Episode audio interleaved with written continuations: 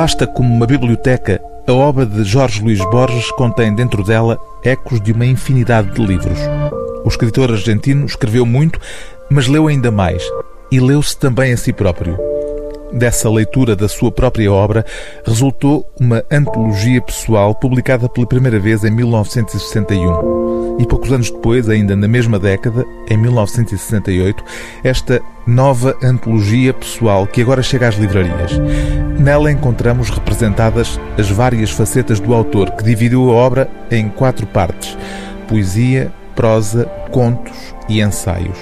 Só falta, nesta nova edição portuguesa, agora publicada, e é pena, o prólogo em que Borges, o leitor, fala na primeira pessoa daquilo que encontrou na obra de Borges, o escritor.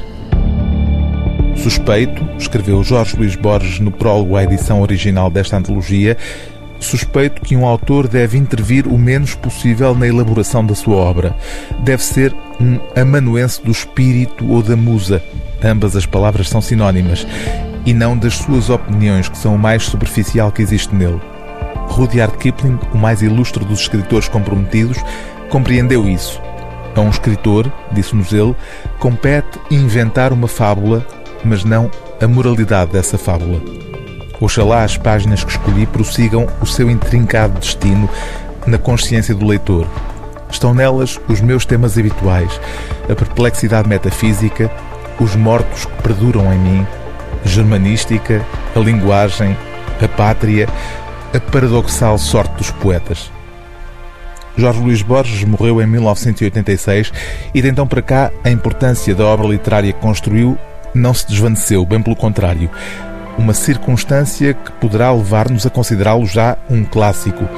Ele recusaria a designação, com certeza, embora encaixe cada vez mais na definição de clássico que nos deixou e com que encerra esta nova antologia pessoal. Clássico não é um livro que necessariamente possua tais ou tais méritos. É um livro que as gerações dos homens, instadas por diversas razões, leem com prévio fervor e com uma misteriosa lealdade. O livro do dia TSF é Nova Antologia Pessoal de Jorge Luís Borges, tradução de Fernando Pinto do Amaral, José Colasso Barreiros, José Bento e António Alçada Batista, edição Quetzal.